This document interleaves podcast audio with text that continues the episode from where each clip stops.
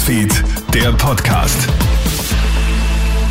Schönen guten Morgen. Heute am Freitag Clemens Draxler hier im Studio und du hörst hier unseren Krone-Hit Nachrichten-Podcast. Vielen Dank fürs Einschalten. Schock und Trauer herrscht in Hamburg. In einer Kirche der Zeugen Jehovas fallen gestern Abend Schüsse. Berichten zufolge sterben dabei mindestens sieben Menschen, darunter offenbar auch der Täter selbst. Acht weitere Personen sollen teils schwer verletzt sein. Die Polizei stuft die Schüsse im Stadtteil Alstersdorf als Amok-Tat ein.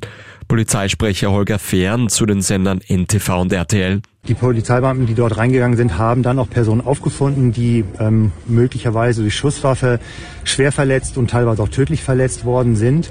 Ähm, die Beamten haben selber auch noch einen Schuss gehört aus dem oberen Teil des Objektes, sind nach oben gegangen, auch noch dort eine Person aufgefunden.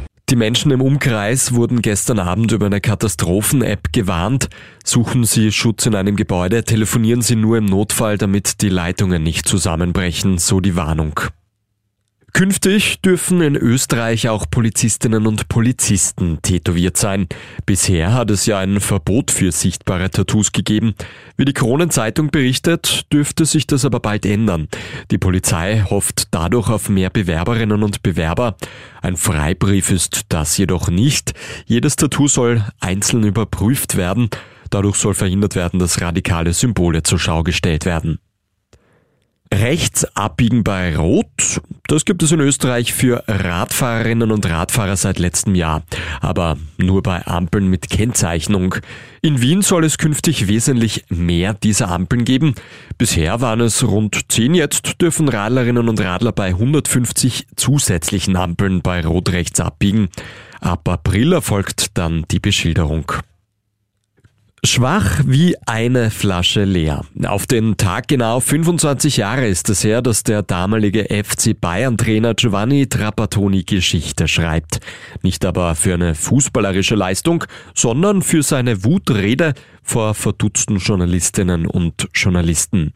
Trapattoni ärgert sich über eine 0 zu 1 Niederlage bei Schalke und sieben Punkte Rückstand auf die Tabellenspitze.